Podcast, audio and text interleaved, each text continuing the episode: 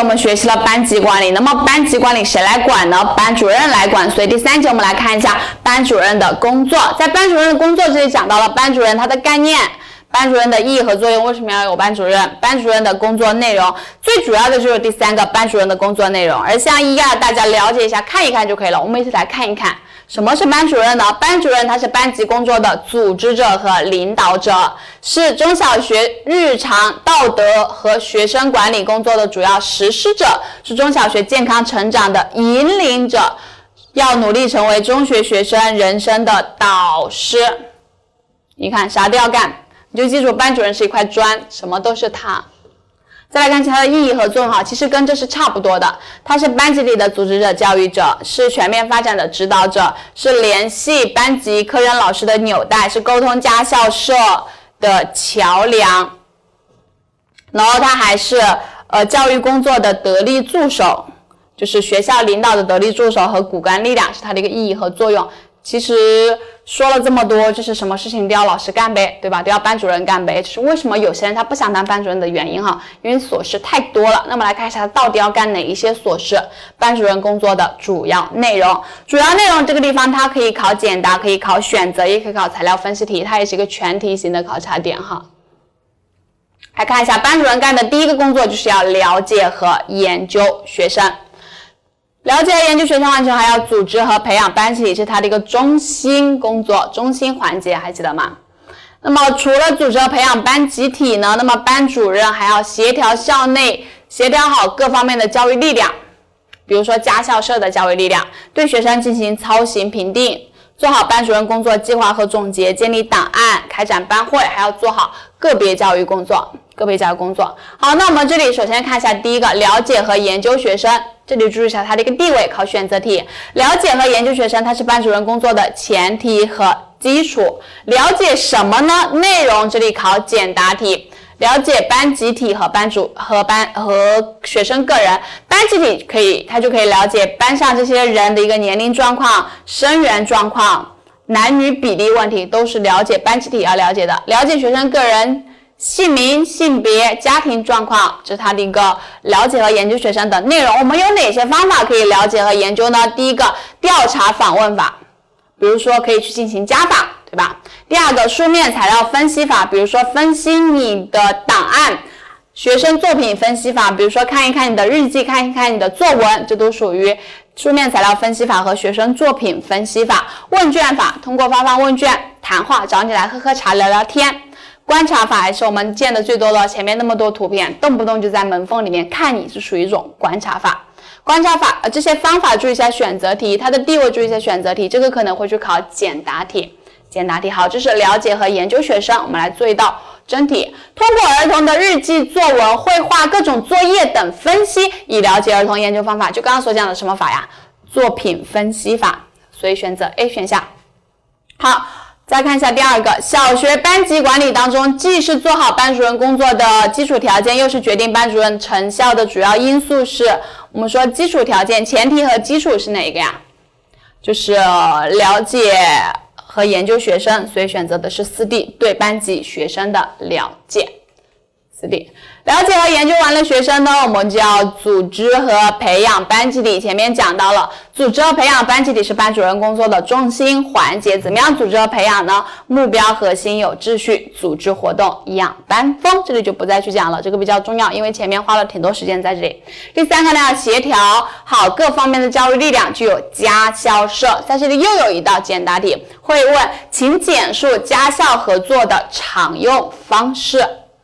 那么就这么几种，你可以想一下，班主任会去干哪些来进行家校合作呢？比如说家访，对吧？这是第一个家访，开家长会，班级家长会，还可以建立家长学校，比如说呃开家长学校，还有什么教育讲座，可以去给。家长去灌输一，也不能说是灌输哈，去教育一些，给他们补充一些关于育儿的知识、教育理念，可以更好的做好家校合作。还有家长委员会、家长沙龙，就大家坐在一起聊一聊自己的孩子，是关于家校联系的方式，至少要背出五个点来哈，因为它会让你简述家校联系的常用方式。随便讲几个，你看。呃，家访、家长会、家长学校、家长沙龙、家长委员会，还有前面讲到的家教育讲座、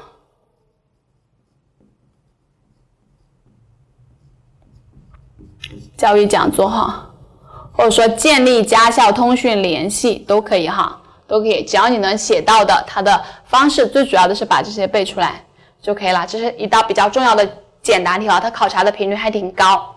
好，了解和研究完了，学生也组织完了，班级里也协调好了各种教育力量，那么就要对学生进行操行评定。操行评定其实它就是以。学生以教育目的为指导思想，以学生守则为基本依据，对学生各个方面，比如说学习、劳动、生活品行等各个方面去进行小结和评价，这就属于操行评定。那么操行评定呢，它的步骤是有四步，第一步是学生自评，第二步是小组评价，第三步是班主任评价，第四步呢是我们的一个信息反馈，是操行评定的四步。注意一下选择题，还有它会考察在材料分析里面，就是操行评定应该注意的事项。第一个，你在写评语的时候要做到实事求是、公平客观。实事求是、公平客观，不要为了去迎合家长一味的写，都写很好的，也不要因为这个学生实在太调调皮了，就写很差的。你要做到实事求是、公平客观。第二个呢，要全面看待学生的进步，适当的指出他们的不足。也就是说，我们在写评语的时候，要以夸为主，不足的适当的指出来。你会发现，老师写的评语其实都是大同小异哈，该生团结集体、诚实，怎么怎么样。要全面看待他的进步，适当的指出他们的不足。最后呢，写的评语要做到简明、具体、贴切，秉承什么原则呢？激励性原则。所以还是说以夸为主嘛，以夸为主是进行操行评定的要求。注意一下材料分析题，材料分析题哈。就是关于进行操行评定，它的概念我们讲到了，会考选择以教育目的为指导思想，以学生守则为基本依据，对学生一个学期内生活品行、劳动等方面的小结和评价，还有它的步骤也会考选择题。然后它的一个注意事项就考材料分析题。第五个呢，就做好班主任工作计划和总结，这个没什么。然后第六，建立学生档案。第七，组织班会活动。最后呢，就是做好个别教育工作。这个个别教育就注意一下，它有先进生和后进生哈，有优等生和后进生。然后对于后进生的转化呢，是班主任工作的重点和难点。重点和难点，就就是我们整个第三节的内容。第三节讲了三个，但是最重要的在于第三节概念、意义和作用都是什么？组织者、领导者、桥梁、人生导师、实施者。意义和作用也是组织者、教育者、指导者、纽带、桥梁、得力助手。和骨干，最主要的是它的内容。内容分为常规和个别教育工作。常规里面呢，要了解和研究学生，这是它的一个前提和基础。那要了解个人，也要了解集体，考简答。方法呢，有什么调查法、访谈法，啊，作品分析法等等。组织和培养班级呢，是它的中心环节。然后他怎么样组织和培养？目标核心有秩序，组织活动养班风，协调好各种教育力量呢，就要注意一下家校合作的方式考简答。操行评定要注意一下操行评定的基本要求是考我们的材料分析题。做好班主任工作计划和总结，建立学生档案。还有班会活动，这个知道有有这个就可以了。然后做好个别教育工作呢，注意一下，它有先进生和后进生，后进生的转化是班主任工作的重点和难点，所以这是这一节的重点。这是我们第三节班主任工作。看完班主任工作，我们接下来会讲三个活动：班级活动、班队活动，还有我们的课外活动。这些活动呢，就不跟前面一下讲的那么详细了。我们会在这些里面挑出一些可能会考选择题的重点来给大家去讲解。比如说在班级活动这里呢，虽然有这么多哈，但是我们就讲一个关于主题班会的类型，因为它会去考察到选择题。我们来看一下它类型有哪一些。考选择题就出一个例子，问属于哪一个类型，那我们就一一理解一下。第一一个呢叫做体验型，这是最常见的一种类型，就是第一个选择题出来了，问最常见的主题班会是什么？体验型。什么叫做体验型呢？是学生在主题班会当中，通过对一个主题比较深入的体验，达到对这个主题的一个深入的理解，就是属于体验型。看到关键词叫做体验。第二个是讨论型，讨论型就是一个班会当中，师生对一个问题进行深入的讨论。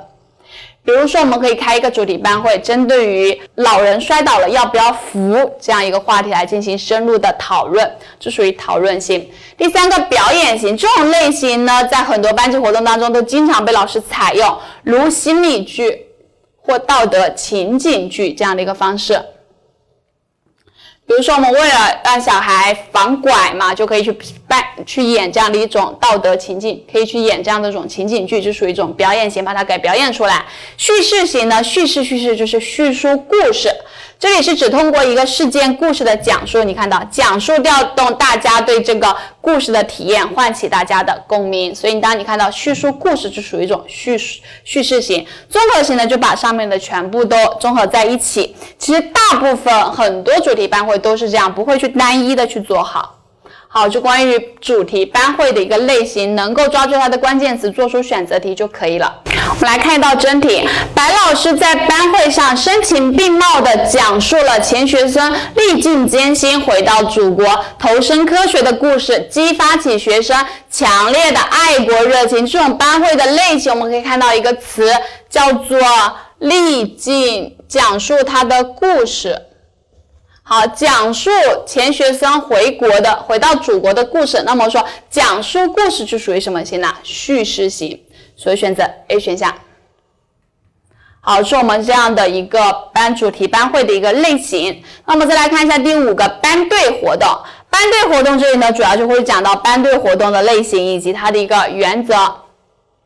它的类型呢，有第一个叫做主题教育活动，比如说开展什么爱国主义主题的这样一种教育活动。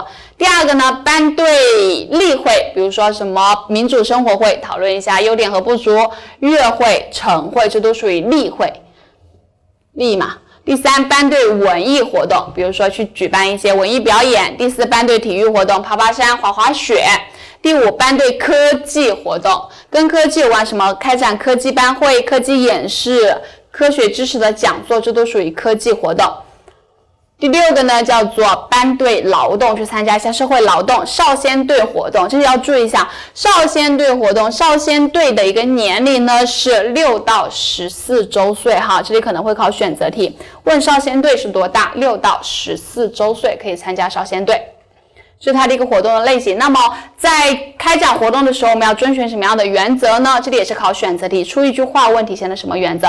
教育性原则，说能够教会学生获得一个什么样的道理，能够教他做人。第三，针对性原则，不同的活动你可能要用不一样的方法。第四，自主性原则，让学生去进行自己的去自自己设计、自己组织。自主性原则，多样性原则，可以开以不一样的形式去展开。计划性原则做有做好一个计划，然后还有生活化原则，可以面向学生的生活，是关于班队活动的原则。来看到真题，少先队员自己确定形式并且开展活动，你看自己确定就属于一种什么呀？自主性原则吧，所以选择二 B 选项。再看到第二，中国少先先锋队队章规定，少先队员的入队年龄是。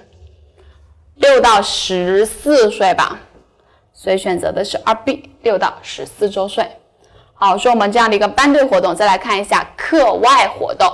课外活动呢，这里我们就主要讲一下关于课外活动的基本内容，还有它的组织形式，因为这也是考选择题常考的点。考法是一模一样哈，问属于哪一个内容？第一，社会实践活动，就让学生去参加一些社会实践。第二个呢，学科活动，比如说什么语文小组活动、数学小组活动，就属于一种学科活动。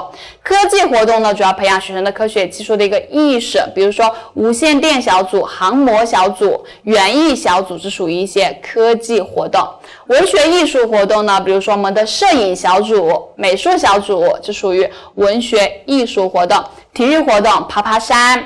滑滑雪、跑跑步属于体育活动；社会公益活动，比如说去敬老院，属于社会公益活动；课外阅读活用，活动它的目的呢，是为了开阔学生的知识视野，让学生去进行课外阅读。课外阅读就是关于课外活动它的一个基本内容，能够判断得出它属于哪一个活动的类型就可以了。来看一下真题哈，第一，在小学课外活动当中，摄影小组属于什么呀？我们说扛着摄像机的人很文艺，对吧？还属于文学艺术活动，所以选择四 D。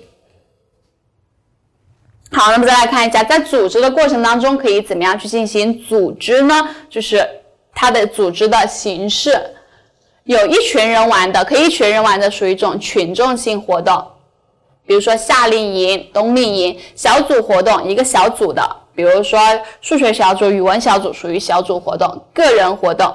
一个人阅读属于个别活动，这里可能会考以下哪个不属于小组活动的类型，也可以说具有普及性质的是哪一个活动，就是群众性活动，就这么两种考察形式啊。第一个考有哪三种，第二个呢就考属于哪一种。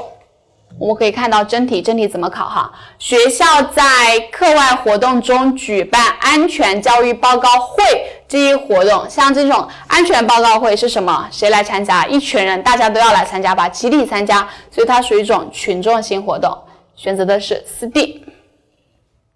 好，这是关于我们三个活动哈，班队活动、班级活动，还有我们的一个课外活动，这些活动呢。因为考察的频率并不高哈，就给大家挑了比较重点的出来。那么没有的，你有时间可以去看一下。看完了那么多活动，那我们来看一下最后一节哈，可能会发生一些突发事件。那么在突发事件过程当中，我们要怎么样去进行处理呢？就是关于班级突发事件及其处理。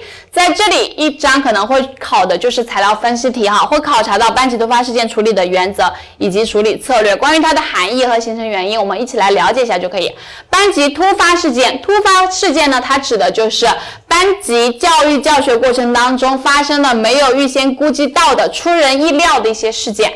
比如你上课的时候，突然有人告诉你，你们班有个学生在外面想跳楼，这就属于一种班级突发事件了。我们班上真的碰到过这样的情况哈。好，那么这个时候其实就很考验一个班主任他的一个处理事件的一个能力了。那么为什么会形成这样的会有班级突发事件呢？来看一下它形成的原因，主要是有三个方面：有学生本身原因，还有教师环境方面的原因。比如说学生原因可能是生理方面，比如说小学生他具有多动症，对吧？生理方面，心理方面呢，可能他就是为了寻求关注，他可能成绩一般，在家里也是老二。家里一共三个人，他老二就为了寻求关注。第二可能是由于心理失衡，心理失衡，或是关于可能班级突发事件、学生方面的原因。教师呢，可能是由于教师的教育失策，他可能具有一些不太正确的教育观，可能是对待学生不怎么好，所以会发生一些突发事件。最后环境原因，比如说可能是学校啊、家长啊、家庭环境、社会环境所造成的。是关于突发事件形成的原因哈，了解一下就可以了。那么来看一下，在发生班级突发事件，我们要怎么样进行处理呢？这才是我们这一章这一节要了解的重点，它处理的原则以及基本策略。原则的话，考材料分析题，你要知道有这么五个原则。第一个是有效性原则，就是在你处理完这个突发事件之后是有用的，不要他要跳楼，你刚劝下来，刚拉下来，马上又想去跳。你就没有用有效性原则。第二，客观性原则，在处理突发事件的时候，一定要公平公正，保持客观。当你看到两个学生打架的时候，一个是好学生，一个是平时成绩比较差的学生，那你就不分青红皂白的就骂，就骂这个呃成绩比较差的学生，那你就没有秉持这样一种客观性原则哈。第三是教育性原则，就你处理问题是为了能够让学生得到教育。教育性原则，第四个呢是可接受性原则，处理的结果是双方都能够接受的，这是一个可接受性原则。冷处理原则，这个冷处理不是不处理哈，而是等过了一段时间再来处理，可能有些时候晾一晾是比较好的。是关于班级突发事件处理的这么五个原则，因为会会考我们的材料分析题，所以要把这五个全记下来，给大家一个口诀，叫做有效教育，接受客观冷处理。有效教育接受客观冷处理，有效呢指的就是有效性原则，教育就是教育性原则，接受就是可接受性原则，客观就是客观性原则，冷处理就是冷处理原则。有效教育接受客观冷处理，好是它的原则。那么有什么样的方法呢？就是关于班级突突发事件处理的方法，或者说处理的策略。第一步，先别慌，沉着冷静。因为很多人一听到哇班你班上人在外面跳楼怎么办？怎么办？怎么办腿都吓软了，这个时候呢我们要沉着冷静面对，要去发挥你的教育机制，机制果断应对，机制果断应对，在应对的时候呢，要做到公平民主处理，就像下面要秉秉持一个客观性原则哈，公平民主处理，处理的处理的结果呢，你要做到要善于总结引导，在处理的时候要善于总结引导，要把这一件事情归为一类事情。好，最后还要保证教学进度。保证教学进进度，不要让它去影响你的课程哈。是关于我们班级突发事件处理的策略五个策略。同样，它可能就考在材料分析考两问。第一个，针对于这个班级突发事件，我们要遵循什么样的原则？第二个，你有什么方法，有什么样的建议，就可以把这个建议一提，策略一提，这五个也要背出来。怎么背呢？同样是有口诀给到大家的，叫做冷总爱吃鸡公煲。冷呢，指的就是沉着冷静应对；总呢，就是善于总结引导。爱吃没有哈？机指的是机智果断应对；公是公平民主处理；保是保证教学进度。冷总爱吃鸡公煲。好，这是关于我们的第七个关于班级突发事件的处理及应对。我们讲到了两个口诀，原则就是有效教育，接受客观冷处理。策略呢，就是冷总爱吃鸡公煲。那我们整个的班级管理也就讲完了，学的内容非常非常多哈。第一节讲了班级与班集体，第二节讲了我们的班级管理，谁来管呢？第三个就是班主任来进行管班主任的工作。那我讲了很多活动，班级活动的指导，还有什么班队活动。还有我们的一个课外活动，最后就讲到了班级突发事件的处理。在这些里面呢，要记住的就是班级如如何组织和培养班集体，还有班集体的特征。然后在班级管理里面，就是一些选择题考察的点了，那些方法、模式、理论等等，就是选择题考察点。在班主任工作的内容里面呢，就注意一下班主任工作里面注意一下它的一个内容哈，就是我们主管理考察的点。